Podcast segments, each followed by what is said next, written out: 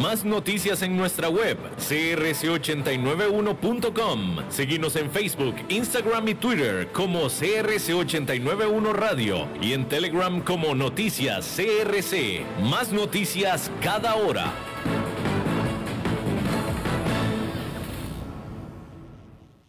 CRC 89.1 Radio y Cadena Radial Costarricense no se hacen responsables por las opiniones emitidas en este programa.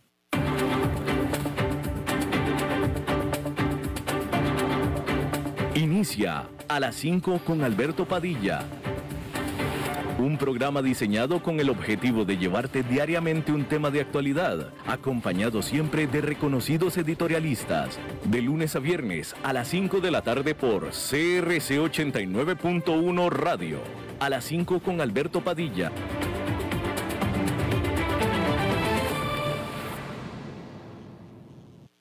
¿Conoces todo lo que ofrece la división marina del grupo VIO? Tienen disponibles motores en dos y cuatro tiempos para pesca artesanal o deportiva, turismo recreativo o transporte, wave runner o motos de agua para uso personal o para tour operadores y hoteles. Además, botes marca Eduardoño y por supuesto, el mejor soporte técnico con personal especializado en motores marinos, capacitados directamente por Yamaha Japón. Recordad que la división marina del grupo VIO llega a todo el país para instalación de motores, entrega de repuestos y accesorios o servicio técnico.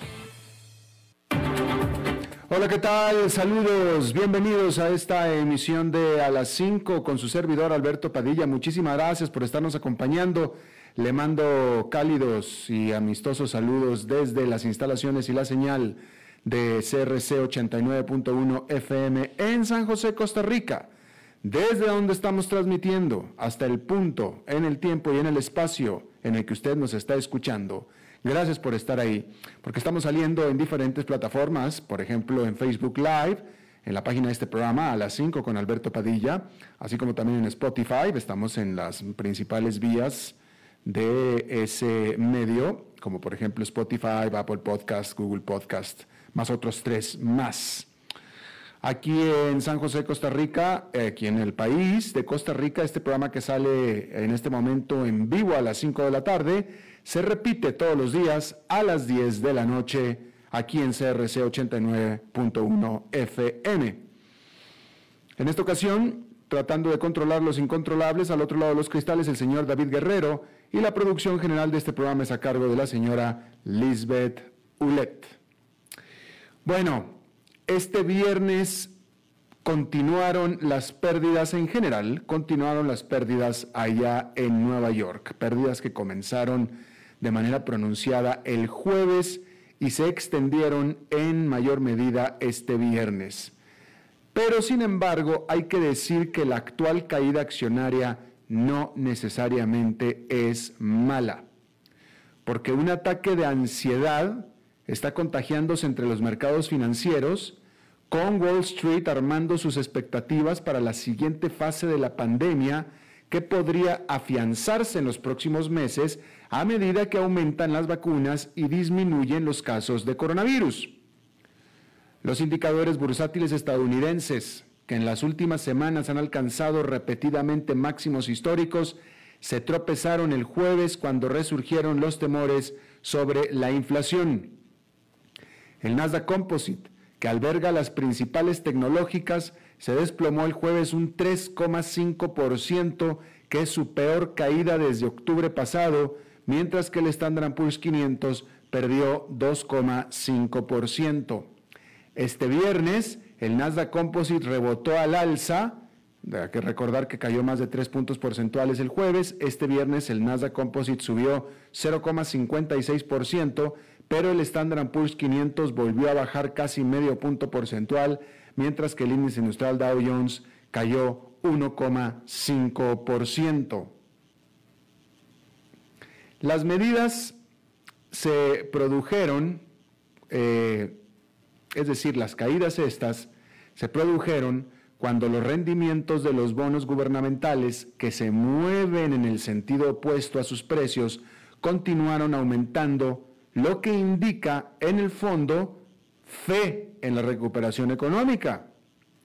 Pero los inversionistas también están cada vez más preocupados de que esta recuperación económica, es decir, un aumento de la actividad económica hacia finales de este año, pueda hacer que los precios de los productos suban, lo que empujará a los bancos centrales, como la Reserva Federal, a reducir parte de su apoyo a la economía antes de lo esperado. La pataleta del mercado puede ser difícil de asimilar para algunos inversionistas, pero no necesariamente es motivo de alarma. Después de todo, la turbulencia tiene sus raíces en buenas noticias. Wall Street confía cada vez más en que la pandemia se puede controlar y la vida puede volver a la normalidad. El gasto en sectores con escasez de efectivo, como los viajes y la hotelería, pronto podrían aumentar. Y las empresas que han tenido dificultades podrían ver recuperarse las ganancias. Malo sería si los rendimientos de los bonos aumentan, pero no las expectativas de crecimiento de la economía. Es cierto que el aumento de los rendimientos se está produciendo muy rápidamente y eso podría perjudicar a los sectores que son sensibles a los cambios en las tasas de interés. Los gobiernos que acumulan enormes deudas, gracias a una ola de préstamos de la era de la pandemia, también estarán observando de cerca esta subida. Sin embargo, vale la pena recordar que cualquier aumento en los rendimientos parte de los niveles mínimos históricos de las tasas. En marzo pasado, el rendimiento del bono de referencia del Tesoro de Estados Unidos, que es el bono a 10 años, cayó por debajo de 1% por primera vez en la historia. Por lo que en realidad los aumentos son más hacia sus niveles de normalidad. Adicionalmente, los observadores del mercado preveían que este día llegaría y que provocaría una venta masiva de acciones de alto crecimiento que han sido populares durante la pandemia. Por ejemplo, las acciones de Apple cayeron 3,5% el jueves, mientras que las de Amazon cayeron 3,2%, que no es nada. Es una fracción, una diminuta fracción de lo que han ganado en este año, en los últimos 12 meses. Una de las razones por las que esta clase de acciones han estado volando con precios tan altos es porque los rendimientos de los bonos han sido marginales. Eso hace que los activos más riesgosos parezcan más atractivos. De tal manera que no estamos viviendo ninguna sorpresa y de hecho los próximos días o semanas podrían ser difíciles. Pero los estrategas siguen confiando en que con una planificación cuidadosa, los inversionistas llegarán salvos y sanos al otro lado. Oiga, déjeme hago esta, pues no reflexión, este comentario con usted. Eh, este día, hoy, hoy 26 de febrero, se cumple el primer aniversario de la primera persona con COVID-19 en América Latina. La primera persona con COVID-19 en América Latina que se registró fue el 26 de febrero del año pasado. Y fue en Brasil, de un viajero que venía de Italia. Asimismo, este 26 de febrero se dio el primer caso en Estados Unidos de una persona infectada de COVID-19 que no venía de China y que no venía de ningún lado y que no supo cómo se contagió. Eso fue el 26 de febrero del año pasado. Ya para el 26 de febrero del año pasado ya había fallecido al menos la primera persona en Estados Unidos, solo que no se sabía en ese momento que había sido de COVID. Eso se cantó después. ¿Sí? Pero fue en febrero, fue en febrero, a principios de febrero. Pero eso se supo hasta después. No me queda claro cuándo se conoció oficialmente el primer fallecimiento de COVID en Estados Unidos. Se supo después que fue a principios de enero, pero hasta después se descubrió. Eso fue hace un año. Un año después, en Brasil han habido más de 250 mil fallecimientos y en Estados Unidos más de medio millón. Estamos hablando nada más de fallecimientos. Y los fallecimientos son una fracción de los infectados. La pandemia mundial no se declaró sino hasta el 11 de marzo. Todavía faltan tres semanas para cumplir un año de que se declaró la pandemia mundial por parte de la OMC y que comenzaron los confinamientos. Todavía faltan tres semanas para eso.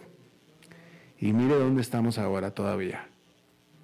Qué increíble.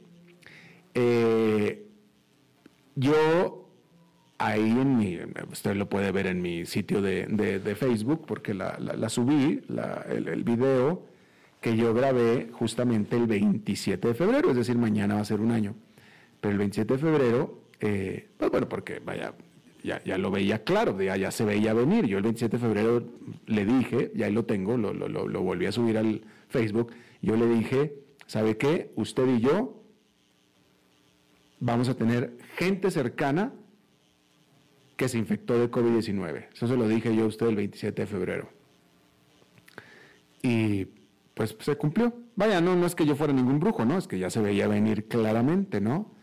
Pero entre otras las cosas que dije yo, eh, que puede ser un poco más notable, eh, porque hasta ese momento quien había nada más decretado confinamientos severos en ese momento era nada más China. En ese momento solamente era China. Y yo ahí sí que la empecé a ver y yo el 27 de febrero del año pasado le dije, si acaso Estados Unidos toma la misma decisión Y fíjese, en Estados Unidos apenas se había cumplido el primer infectado que no venía de China y que no supo cómo se infectó. Pero yo le dije, si Estados Unidos comienza a tomar medidas como las de China, de confinamiento, de que todo el mundo encerrado, se va a venir una recesión severa de consecuencias mundiales. Y bueno, pues, resulta que sucedió a las tres semanas de eso, ¿no? Pero en fin, aquí la reflexión con ustedes es que hace un año, hace un año, hoy se detectó el primer caso COVID-19 en América Latina, en Brasil. Y al transcurso de un año, nada más en Brasil han aparecido 250 mil personas, un cuarto de millón de personas. Bueno, esperemos que pase ahora sí ya pronto. Bueno, cambiando de tema, en Washington, a pesar de las profundas divisiones partidistas, el enorme plan del presidente Joe Biden para impulsar la recuperación económica está ya ha estado avanzando. Se espera que la Cámara de Representantes apruebe este viernes el paquete de estímulo por 1,9 billones con B de Biden. Luego, el proyecto de ley sería enviado al Senado. La votación marcaría una victoria para los demócratas a pesar de que una disposición para aumentar el salario mínimo federal a 15 dólares la hora, impulsado por los demócratas, ha tenido fuertes problemas. El parlamentario del Senado dictaminó el jueves que la medida violó el proceso presupuestario conocido como reconciliación que los demócratas planean utilizar para aprobar el paquete con una mayoría simple en lugar de tener que depender de los votos republicanos. La decisión es un golpe para los progresistas, pero podría aliviar las divisiones demócratas sobre el paquete y, en última instancia, facilitar su aprobación. Los beneficios federales extra por desempleo actualmente expiran el 14 de marzo. Se estima que 11 millones de personas podrían salir perdiendo si el proyecto de ley no se convierte en ley antes de esa fecha. La semana pasada, otros 730 mil trabajadores estadounidenses solicitaron beneficios por desempleo por primera vez. Es menos de lo que se esperaba, pero el mercado laboral aún necesita apoyo adicional. El número total de solicitudes iniciales sigue siendo casi seis veces mayor que el que se tenía hace un año. Y hablando de Estados Unidos, déjeme le digo que también este viernes la Administración de Alimentos y Medicinas de los Estados Unidos eh, tuvo una reunión importante sobre si se aprueba la vacuna desarrollada por la firma Johnson Johnson. Sería la tercera vacuna aprobada y bienvenida, ya que la pandemia se ha cobrado la vida, como le decía yo, de más de medio millón de personas en solamente un año en Estados Unidos. La reunión de este viernes fue diferente a las que se tuvieron para las otras dos vacunas, pues esta es la primera vez que la administración está considerando una vacuna que tiene pruebas clínicas que demuestran su efectividad en las nuevas variantes del coronavirus que son mucho más contagiosas. Adicionalmente, la vacuna de Johnson Johnson fue concebida para una sola dosis, en lugar de dos dosis como las que ya están en uso, y ha demostrado reducir los casos moderados y severos de COVID-19 en un 66%. A diferencia de la vacuna hecha por Moderna, esta, la de Johnson Johnson, no requiere almacenaje ultrafrío, por lo que se simplifica su transportación y distribución. Johnson Johnson asegura que puede proveer más de 20 millones de dosis para finales de marzo. Sin embargo, perfectamente puede caer víctima de los problemas de producción que también tuvieron las dos vacunas que ya están circulando. Bueno, y esta reunión fue por parte de un comité que iba a evaluar y recomendar. De última hora le informo que este comité recomendó la aprobación formal de la vacuna de Johnson Johnson para a la FDA. Es decir, el panel le dijo a la FDA, apruébalo, nosotros la aprobamos. Así es que seguramente, seguramente se aprobará. Bueno, cambiando de tema, la gigante ATT está vendiendo una participación minoritaria en su negocio de televisión de paga a la firma de capital privado TPG o TPG, cerrando la puerta a un capítulo doloroso y bochornoso en la historia de esta compañía de ATT. El acuerdo valora a DirecTV, ATT TV y Ubers en aproximadamente 16 mil millones de dólares, que es bastante menos de un tercio de los 49 mil millones de dólares que ATT gastó para comprar DirecTV apenas en el 2015. La fusión tuvo lugar justo cuando empresas de descarga de contenido, como por ejemplo Netflix, comenzaron a consolidar su poder, lo que llevó a una aceleración de los hogares de prescindir del cable que hizo que DirecTV fuera menos dominante en el mercado. Los ejecutivos de ATT simplemente fallaron en no reconocer esa tendencia que ya comenzaba a surgir con fuerza. La compraron en el 2015. Yo, que visto mucho de ser millennial, yo el que les habla, cancelé mi suscripción de cable antes del 2015. Porque ya no la necesitaba, porque ya tenía internet y tenía Netflix. Y eso, eso era yo. Y ATT no lo vio y fue y compró DirecTV y por tanto DirecTV ha sido un elefante blanco para ATT, ya que los clientes han abandonado el servicio a partir de la adquisición. La liquidación de parte del negocio, incluso a un precio de liquidación, eliminará parte de la tensión y ayudará a ATT a abordar la enorme cantidad de deuda que también asumió para financiar su compra de Time Warner en el 2018. La compañía ahora puede duplicar sus negocios de banda ancha inalámbrica y cableada, así como su propio servicio de descargas, competencia de Netflix que es HBO Max. Lo que sí no va a poder hacer es olvidar su error de DirecTV, pues aún se queda con la deuda utilizada para aquella compra de 49 mil millones de dólares.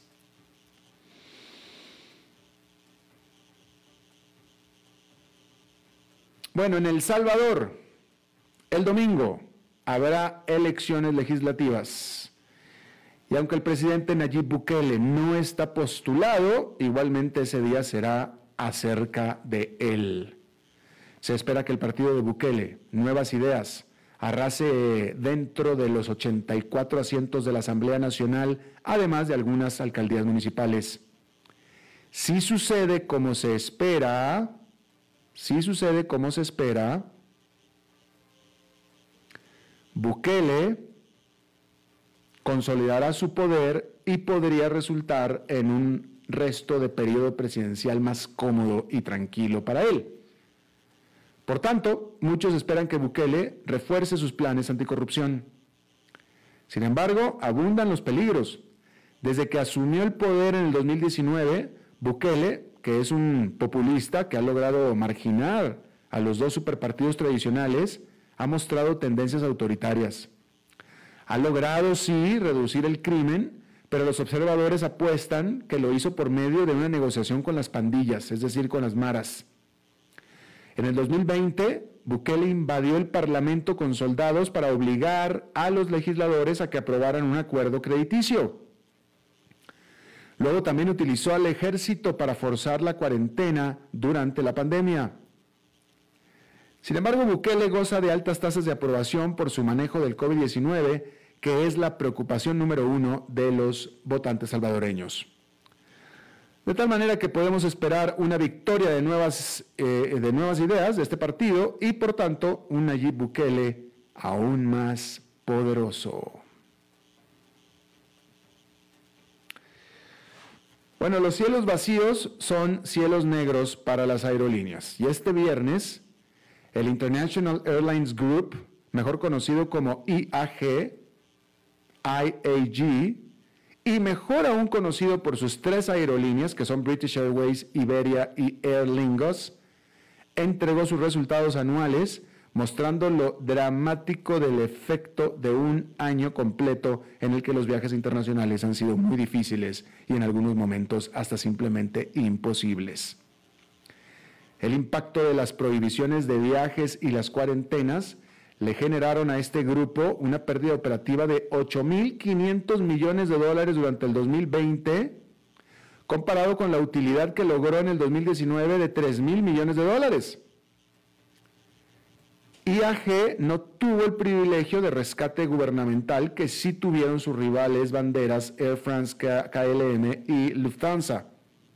Sin embargo, llegó a la pandemia con una posición financiera muy sólida y su habilidad de recaudar financiamiento y sus esfuerzos por reducir costos y reestructurarse han resultado en que IAG tenga un nutrido colchón de efectivo a pesar de los malos augurios de una sólida recuperación de los viajes internacionales.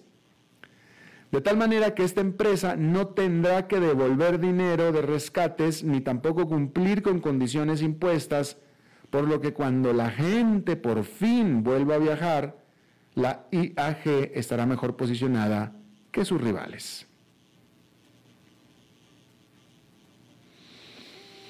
Hace solamente cinco meses, cuando la India registraba más de 90 mil infecciones de COVID-19 cada día, era inimaginable que para febrero estaría siendo sede de torneos internacionales de cricket con decenas de miles de entusiastas fanáticos en el estadio.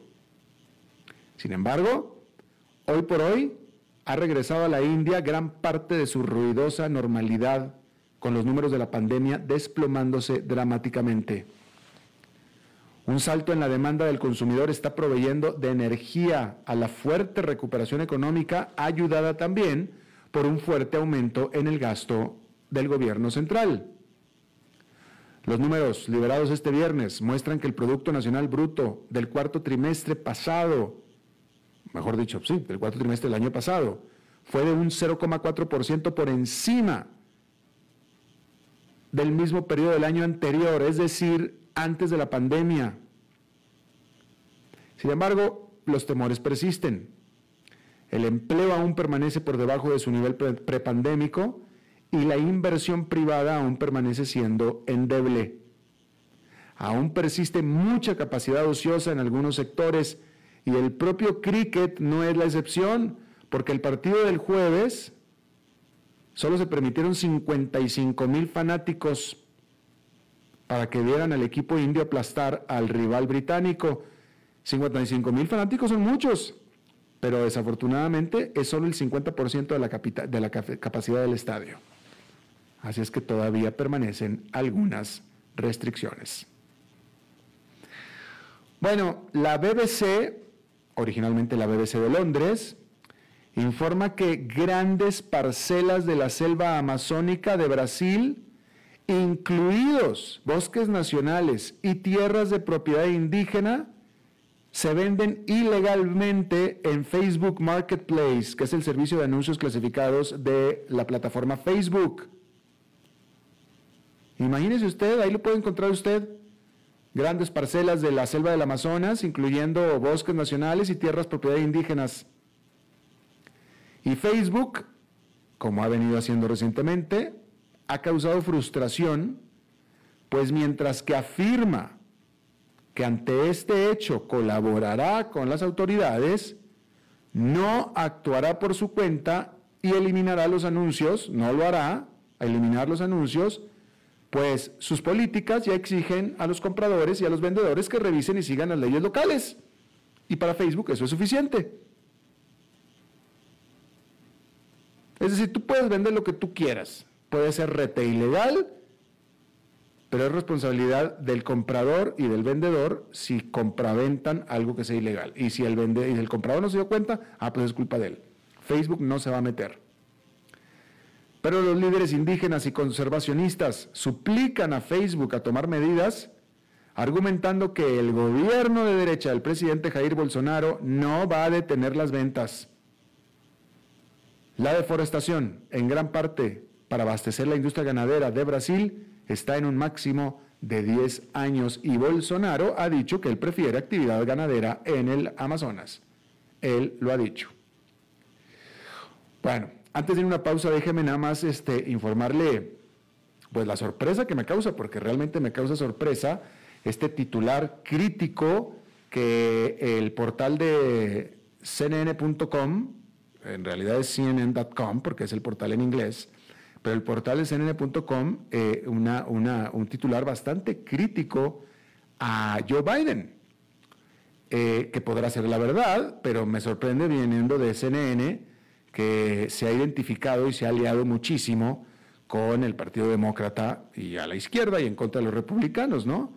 Pero ahora el titular en este momento de CNN es Biden doesn't punish Saudi Crown Prince, es decir, Biden no penaliza o no castiga al príncipe de la corona saudí.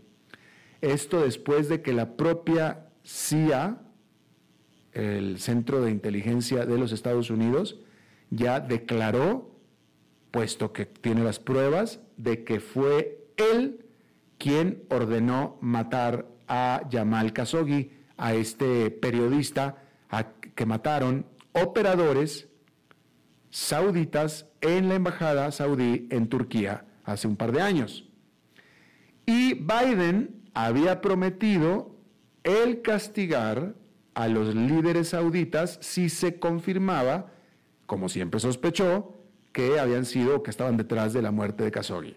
Y bueno, efectivamente ya se confirmó y Biden ya decidió y dijo que no iba a hacer nada en contra del príncipe de la corona saudí.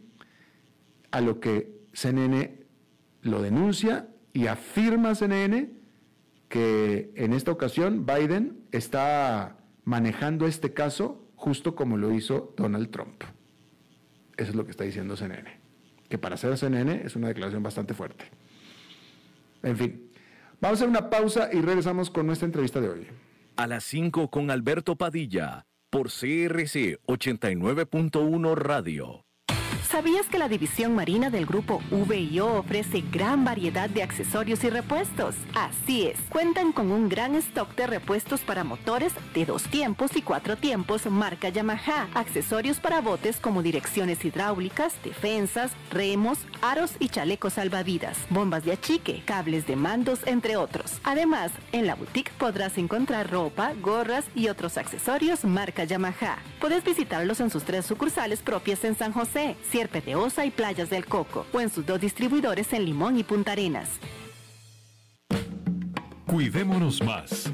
Cada día falta menos. Tengamos paciencia. Sabemos que al final juntos lo vamos a vencer. Recordemos que en esta época de COVID-19 hemos logrado hacer cosas que alguna vez creíamos imposibles. Resistamos un poco, que cada día estamos más cerca de reencontrarnos. COVID-19, un problema de todos que resolvemos cada uno. Un mensaje de la Cámara Nacional de Radiodifusión, Canara.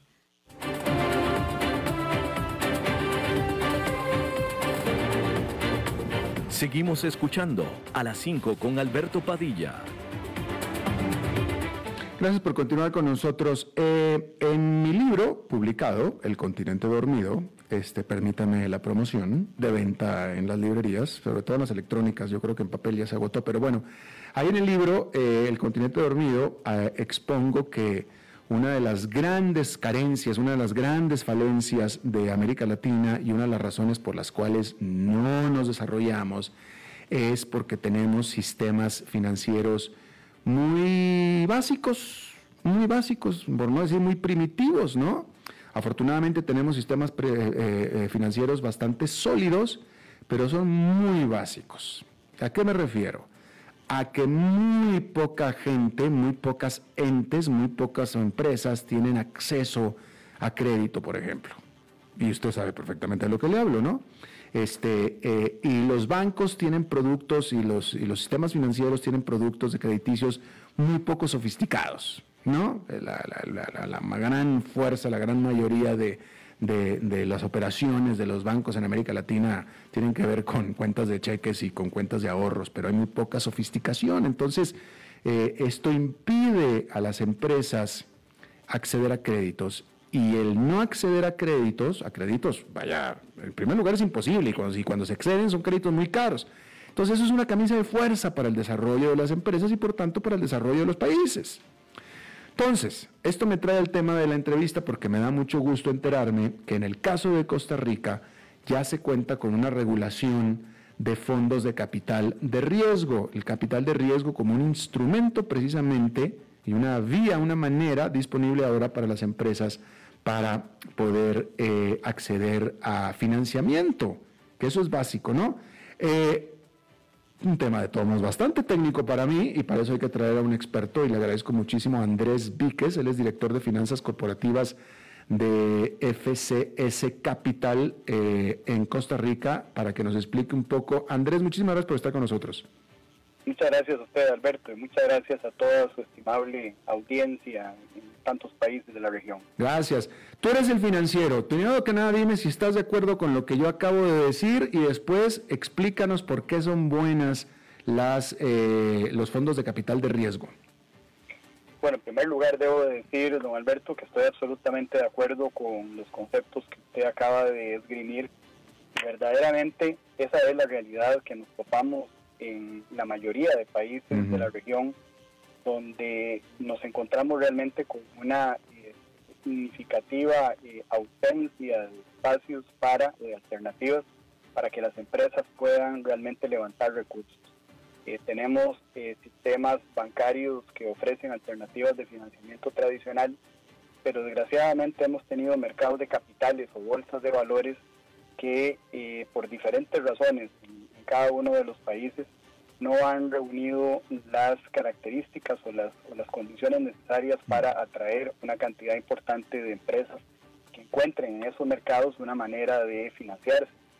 Y realmente es un patrón que se repite en muchos países. Es por eso que vemos con muchísimo agrado y con muchísimo optimismo la aprobación que se realizó por parte del de, eh, Consejo Nacional de Supervisión del Sistema Financiero en Costa Rica de una normativa para la aprobación o para la puesta en marcha de fondos de capital de riesgo, porque logramos a partir de esta figura lograr contar, como muy bien lo decía usted al principio, con una herramienta o con un instrumento más que les permita a las empresas diversificar sus fuentes de fondeo, ya no solo en el caso de los emprendimientos, de las empresas nuevas, eh, con recursos de, de, amigos o familiares, eh, o en el caso de eh, empresas que acuden a crédito bancario, sino también ahora la posibilidad de que el mercado de capitales se convierta a partir de esta figura en una fuente de fondeo para las empresas. Claro. Ahora, ¿cómo funciona este? A ver, si yo como, como, como capitalista, yo, yo tengo una platita y se la doy a, a un amigo, a quien sea, para que fondee su empresa y me hago socio, eh, eso es, califique eso es capital de riesgo, porque pues si ver la empresa ya perdí mi capital, ¿no? Este, pero eso es una transacción directa entre yo y esa persona. En este caso, estos fondos de capital, ¿cómo funcionan? Sí, Sí, esto, una de las grandes ventajas que tiene la normativa es que realmente permite que los inversionistas pongan su dinero en instrumentos regulados. Es decir, hay una instancia eh, del Estado, en este caso la Superintendencia General de Valores, que se encarga de regular que todo el proceso, a partir de, desde, el, mero instante en que se registra o se inscribe un fondo de hasta su culminación, esté bajo el, el ámbito de una entidad reguladora. Eso ofrece seguridad jurídica, evidentemente, tanto para los inversionistas como las empresas, saber que hay una instancia que va a velar porque las cosas se hagan de manera correcta.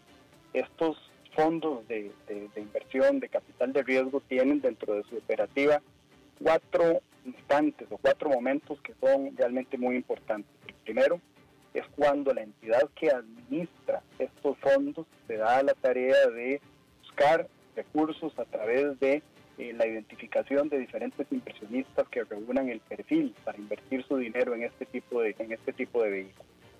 Una vez que hay este, compromisos de inversión formalizados, entonces viene el momento de identificar a las empresas.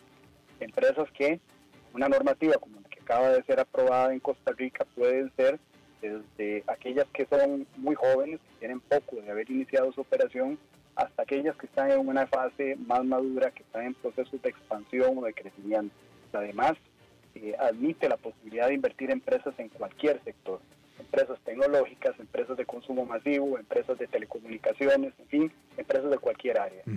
Una vez que se identifican empresas y se invierten recursos en ellas, viene luego un proceso de monitorear y valorar su desempeño, es decir, si realmente la empresa va cumpliendo con las proyecciones y las expectativas que los inversionistas tenían al momento de colocar su dinero ahí.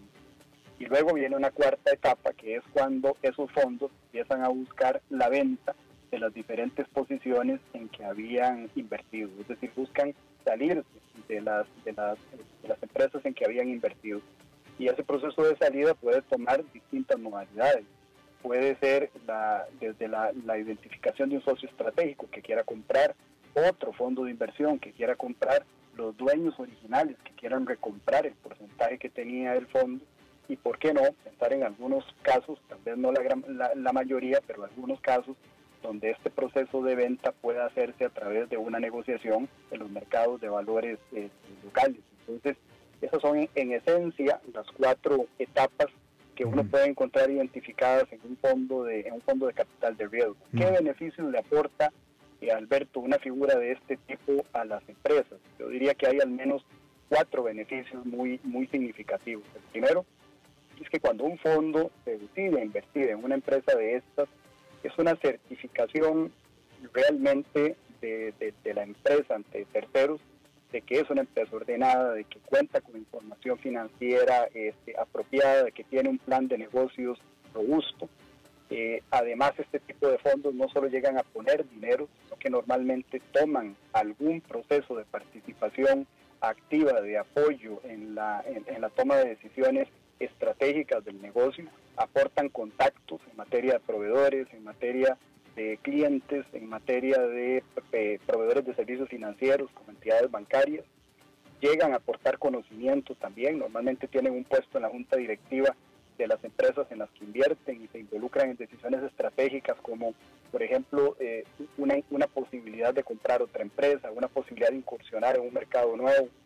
Eh, y por supuesto, al inyectar recursos normalmente a través de eh, fortalecimiento del patrimonio de la empresa, mejora su foto, mejora su estructura de balance, se ve una empresa más sólida, más robusta, y eso puede permitir también que la empresa tenga acceso a fondos de los bancos en condiciones incluso mucho más favorables en materia de tasas de interés. Entonces, yo diría que realmente es una es una figura que no solo provee recursos, sino que también provee una serie de elementos cualitativos que ayudan a que el valor de la empresa a lo largo del tiempo pueda aumentar. Me llama eh, el, el, término capital de riesgo me, hace a mí, eh, eh, me llama la atención, vamos a decirlo así, ¿no? Porque en inglés más bien sería como private equity. Así Este, que, que, es como valoración privada, pero aquí se le llama capital de riesgo.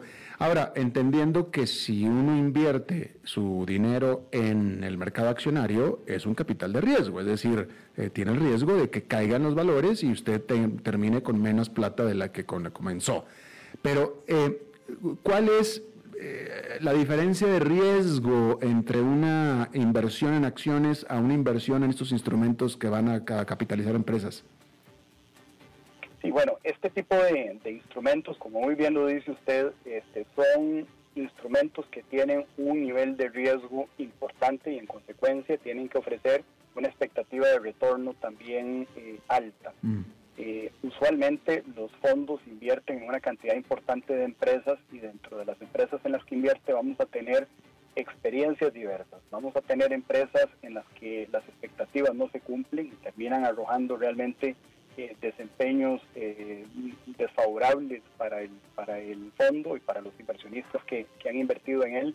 Y tendremos algunos casos donde evidentemente las experiencias serán muy positivas, de tal manera que en el promedio eh, deberíamos ver portafolios que le generen a los inversionistas un rendimiento satisfactorio. Eh, eh, entonces, esto es importante nada más establecerlo. Este es el conjunto de dinero de diferentes inversionistas que, se, que, que en conjunto se invierte en diferentes empresas, no nada más en una. Así es. Es, es la figura de un fondo de inversión donde una colectividad de inversionistas coloca una parte de su patrimonio para que un gestor profesional mm. empiece a identificar empresas en diferentes sectores en los cuales se pueda en los cuales se pueda invertir y en las cuales se pueda materializar una expectativa atractiva de retorno. Entonces, claramente hay un proceso de diversificación porque no estoy apostando todo mi dinero a las acciones o al desempeño de una empresa en particular, sino que realmente voy a tener diferentes empresas empresas que, que participan en diferentes industrias o en diferentes sectores e incluso en algunos casos, como el caso costarricense, la normativa permite que se inviertan en empresas de diferentes países. Un fondo de capital de riesgo en Costa Rica, por ejemplo, podría realizar inversiones en países de la región centroamericana o en Sudamérica y eso todavía contribuye más a ese proceso de a ese proceso de diversificación de riesgo. Pero claramente estamos hablando de un tipo de inversión que está, por lo menos en la normativa que fue aprobada en Costa Rica, dirigido a inversionistas con un nivel de sofisticación importante que les permita realmente ser conscientes de los riesgos que hay asociados en este tipo de inversiones y que en consecuencia, aparte del patrimonio que colocan este tipo de instrumentos, no resulta con la expectativa de rendimiento que se tenía eh, inicialmente, pues eso va a afectar a una parte de su portafolio que no es de alguna manera dramática, ¿verdad? Como podría ocurrir en el caso de un inversionista que tenga puesto un instrumento de estos, la totalidad de los recursos para su etapa de jubilación o para atender una necesidad futura. Tiene que ser realmente un inversionista que comprenda los riesgos y en una parte este, relativamente acotada de su patrimonio total. ¿Hasta, qué punto esta legislación sale producto del último gran escándalo financiero en Costa Rica, que fue el caso de Aldesa? No, yo diría que no tiene que no tiene, este, Esa parte. mayor vinculación, menos a mi, a mi entender. Yo mm. creo que realmente es una normativa que era una necesidad en el país desde hace varios años con el propósito de poder este, ofrecer a las empresas una alternativa de fondeo en el mercado de valores. Porque ah. le voy a poner un caso, un caso o, tratar de explicar esto porque me parece que es muy importante. Una empresa, a través de este tipo de figuras, no tiene que registrarse ante la superintendencia, no tiene que registrarse en la bolsa, no tiene que hacer pública su información, como ocurre cuando una empresa de manera individual decide tener acceso a recursos a través del mercado de valores, sino que en este caso debe registrarse ante el regulador es el fondo y luego el fondo toma el dinero de los de la colectividad de los inversionistas para invertirlo en una cantidad importante diversa de empresas que no tienen que pasar por el proceso regulatorio. Entonces hay un acceso más directo de las empresas hacia los recursos de los inversionistas, que incluso esos inversionistas pueden ser fondos de pensiones. La experiencia en Latinoamérica es un poco el caso de, Brasil, de México, de Colombia y de Chile, que son las plazas más representativas por el desarrollo de las figuras de capital de riesgo, eh, quienes han sido inversionistas fundamentales y que contribuyen a explicar buena parte del crecimiento de la figura, son las operadoras de pensiones. En Costa Rica las operadoras de pensiones gestionan activos por más de 12 mil millones de dólares. Ya la normativa les faculta para que un porcentaje de eso pueda invertirse en figuras de capital de riesgo. Pues imagínense lo que puede ser para las empresas poder tener la posibilidad de contar con acceso de inversionistas grandes como los fondos de pensiones. Ah, esa parte es muy interesante y, bueno, contesta un poco la, siguiente pregunta que te iba a hacer, porque cuando hablas tú de que estos fondos son especiales para o ideales para inversionistas más sofisticados, lo primero que me viene a la mente es que estos inversionistas más sofisticados ya tienen acceso a bancos en Estados Unidos y en otras partes donde los pueden, donde pueden canalizar o ya, o ya canalizaban estos recursos en aquellos bancos en Miami o en Panamá, etcétera, ¿no? Así es. Eh, realmente dentro del perfil de inversionistas de fondos de capital de riesgo uno podría encontrar eh, operadoras de pensiones, fondos de pensiones, este, como uno de los, de los principales. El segundo lugar podrían ser los, los bancos, en tercer lugar las compañías aseguradoras, mm. eh, en cuarto lugar inversionistas sofisticados de alto patrimonio, como, como es el caso de los family offices, es decir, aquellos patrimonios que encontramos a lo largo de toda la región que tienen una, una, una oficina con un nivel de sofisticación importante para identificar permanentemente oportunidades de inversión y es en este último en este último tipo de inversionista donde yo creo que podríamos encontrar el que, el que calce muy bien dentro de su descripción, es decir, inversionistas que ya tienen mucha experiencia, que han estado invirtiendo en este tipo de fondos en Europa, en Estados Unidos, posiblemente incluso en, México y, y Sudamérica. Eh, y ahora yo creo que el, principal, el principal interés de los fondos de capital privado que surjan en el país es más bien tener acceso a, los, a los recursos de inversionistas como las operadoras de pensiones que han hecho este, realmente muy poco en, este tipo de inversiones. Eh, han estado muchísimo más concentradas en el ámbito doméstico, particularmente en la compra de, bonos del sector público y esperamos que realmente encuentren en esta figura una forma de mejorar el perfil de riesgo rendimiento de su cartera que en este momento, no quiero empezar una polémica aquí en este momento, ya me queda poco tiempo, pero en este momento, eh, eh, esta inversión que están haciendo en los bonos del gobierno de Costa Rica, estos fondos de, pensiones, ese sí es capital de riesgo. con muy buen rendimiento, pero con un capital de riesgo, yo tomando en cuenta que los bonos de Costa Rica están a punto de ser basura, ¿va? Bueno, yo creo que sin duda hay que revisar los temas asociados a la diversificación en los, en los portafolios de largo plazo. Me parece a mí que ya empieza a darse eh, algunas eh, señales a nivel de los gestores de este tipo de portafolios de que de que la diversificación, no solo en términos de, instrumentos de renta fija, sino sobre todo en instrumentos de renta variable, es fundamental. Es decir, no podemos pensar en portafolios de largo plazo, como son los portafolios de pensiones, que logren alcanzar las expectativas de rendimiento que tienen los que colocamos los recursos en ellos, eh, única y exclusivamente a partir de, instrumentos de renta fija, y como usted muy bien lo dice, instrumentos de renta fija sumamente concentrados en, un emisor en particular. Es decir, ese proceso de diversificación es necesario, es indispensable, tanto en términos de gestión de riesgo como en términos de eh, optimización de la rentabilidad, no hay duda. Así es. Andrés Víquez, director de finanzas corporativas de FCS Capital, te agradezco muchísimo que hayas charlado con nosotros. Muchas gracias a usted y a la orden para lo que necesite. Muy amable, gracias. definitivamente que muy eh, importante el hecho de que ahora ya los fondos de pensiones, en este caso de Costa Rica, puedan efectivamente diversificar sus inversiones. Eh, los fondos de pensiones que están sentados en una pila de plata, tienen que colocarla en algún lado y preferentemente un lado que dé buena, buen retorno. Los bonos de Costa Rica, que es donde están sentados en este momento, dan un buen retorno, pero desafortunadamente son muy riesgosos, pues lo dicen las calificadoras, y además es nada más una sola fuente. Ahora con esto ya se diversifica. Bien, vamos a pasar a otro tema, y es viernes, y los viernes son de Humberto Saldívar. Humberto, ¿cómo estás? ¿Qué tal, Alberto? ¿Cómo estás? Muy bien, afortunadamente, adelante. Interesante el tema de, bastante eh, que se estaba tomando ahorita. Muy relacionado con eh, tuyo. Eh, definitivamente eh, está, está, estamos en pañales en Costa Rica, ¿verdad? pero eh, eh, va a estar evolucionando esto y como te comento, pues ojalá y, y esto es beneficioso para todas las instituciones locales. Si bien existen fondos, pero muy enfocados a inmobiliaria o fondos, como dices tú, muy, muy a, cierto rubro, eh, el hecho de poder meter fondos de inversión de capital privado con diferentes este, rubros para poder invertir, pues esto, esto es atractivo, ¿no? Y, claro, esto también abre los ojos a empresas internacionales, eh, inclusive otros fondos de capital que quisieran eh, pues buscar algo por acá por Costa Rica que no es tan fácil meter una inversión extranjera así tan directa, ¿verdad? Claro, sí, no, definitivamente, excelente noticia, muy relacionada con tu tema. Bueno, Alberto, eh, en realidad no iba a hablar de, esto, eh, eh, te iba a hacer una pregunta. ¿Tú planeas tu presupuesto anual cuando tú termina un noviembre, diciembre y estás viendo qué es lo que vas a hacer el próximo año o simplemente vas al día a día como vaya surgiendo?